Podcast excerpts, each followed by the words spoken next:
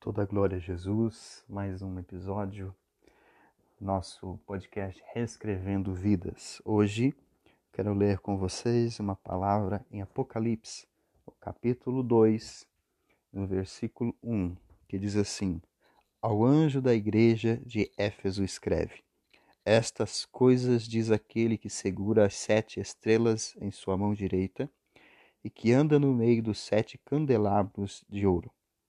Eu conheço as tuas obras, e o teu trabalho e a tua paciência, e como tu não podes suportar os que são maus, e tens provado os que dizem ser apóstolos e não são, e descobriste que não são, que são mentirosos.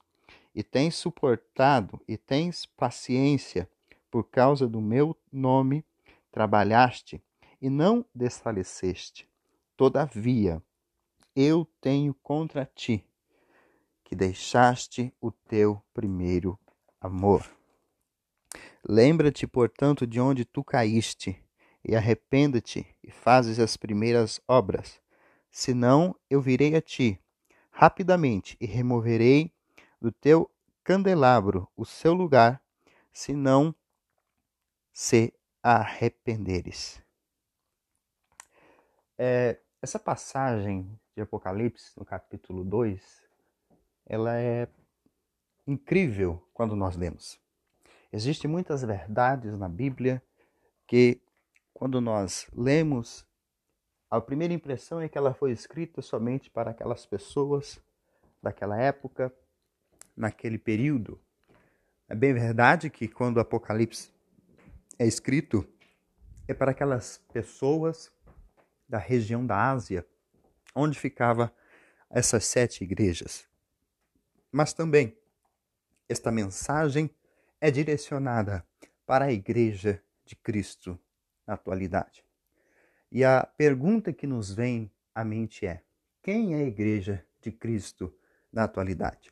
A igreja de Cristo, ela tem um nome, ela tem uma placa, ela tem uma denominação, Talvez você pode se perguntar: a igreja de Cristo é a igreja X? É a igreja Y? É a comunidade? Não.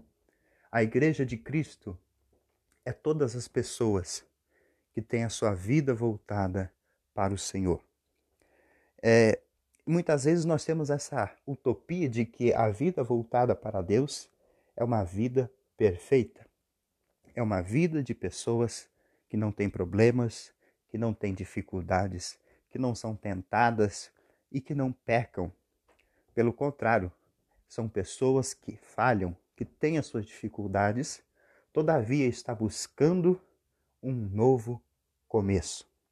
Ele fala, quando Jesus fala para a igreja de Éfeso, uma mega igreja, uma grande igreja, e diz assim: Olha, vocês fizeram isto de bom, fizeram aquilo de bom, vocês são um povo amoroso.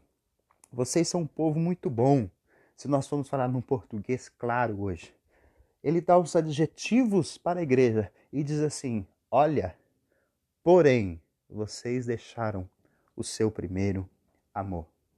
É interessante que o primeiro amor, ele, quando se vai embora, se vai toda a energia de um relacionamento.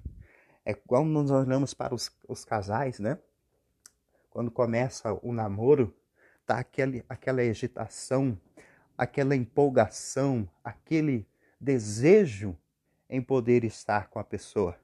Passa-se os dias, passa-se as semanas e começa a entrar numa rotina, começa a entrar num sistema é, vicioso, algo que as pessoas vão dizendo, mas ficou aquela coisa morna, ficou aquela coisa sem graça.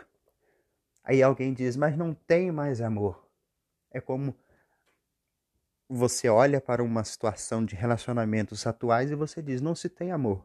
Não é que não se tem amor. Entrou-se na rotina.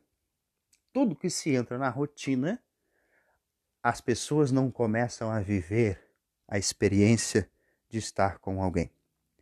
E o povo em Éfeso não tinha mais essa experiência de estar com o Senhor, de estar com Deus orando, falando com Deus.